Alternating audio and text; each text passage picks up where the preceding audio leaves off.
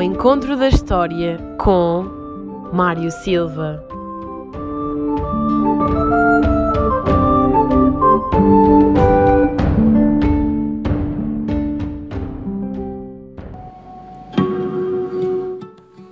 Bem-vindos a mais um programa Ao Encontro da História com o professor Mário Silva. O meu nome é Rodrigo Neves e hoje vamos falar de uma grande e antiga instituição, a Marinha Portuguesa. Olá, Rodrigo.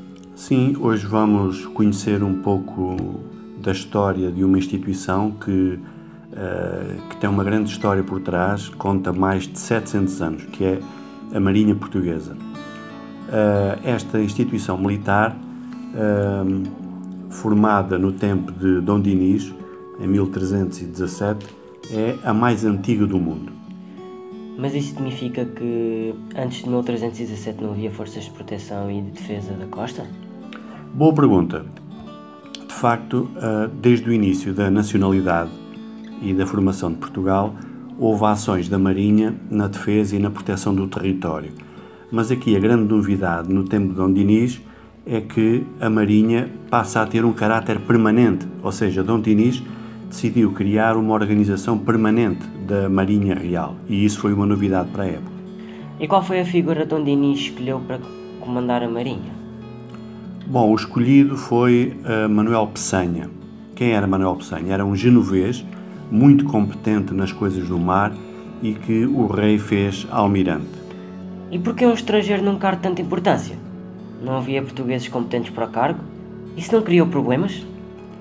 De facto, o, o cargo de almirante já existia anteriormente, mas não tinha era as funções de chefe supremo da Marinha antes tinham funções uh, uh, que não eram propriamente, eram mais administrativas, não eram tanto de, de comandante uh, e, e, de caráter propriamente, especificamente militar.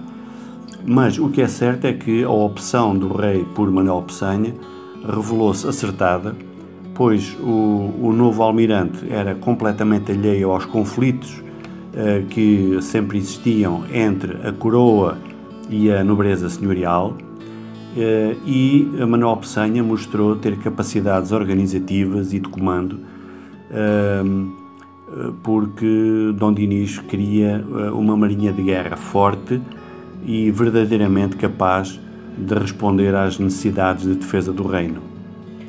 E quem era este homem que nasceu em Génova e que mereceu a confiança do rei Dom Dinis? Uh, Manuel Peçanha nasceu em Génova, numa família de gente ligada a atividades marítimas. Uh, como se dizia na época, era um homem sabedor de mar, ou seja, um homem muito competente nas coisas do mar. Era muito apreciado e gozava de boa reputação nas cortes europeias, quer pelas suas qualidades uh, no desempenho de atividades comerciais, quer marítimas. E como foi a chegada de Peçanha a Portugal e a tomada da posse? Uh, Manuel Peçanha chegou a Portugal, uh, como disse, em 1317 e a cerimónia realizou-se em Santarém, que era o local onde o rei na altura se encontrava. Peçanha chegou uh, trajado com roupas requintadas, chegou ao Paço Real de Santarém. O rei ofereceu-lhe um anel e uma espada para a mão direita e um estandarte com as armas régias para a mão esquerda e neste cerimonial foi assinado um contrato que continha obrigações de parte a parte. Obrigações quer da parte do rei, da coroa, quer da parte de Manuel Peçanha. Uh, e foi nessa cerimónia que Peçanha foi feito almirante. Portanto, isto no fundo, esta cerimónia trata-se no fundo de um, de um contrato de vassalagem. Ou seja, Peçanha passou a ser um homem de confiança do rei Dom Dinis. Eh, sem dúvida, Peçanha era o braço direito do rei e, eh, naturalmente, eh, muito bem pago.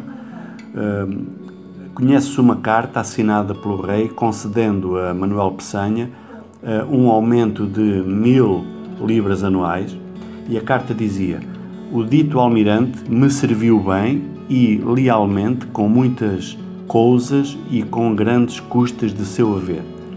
Feitas as contas, a Marinha Portuguesa orgulha-se de ser a mais antiga do mundo. Exatamente. a Marinha Portuguesa é a mais antiga, com mais de 700 anos de história, logo seguida de Espanha, dos Países Baixos e da Suécia. Muito obrigado, professor. E o programa de hoje chega ao fim. Até ao próximo programa. Até ao próximo programa.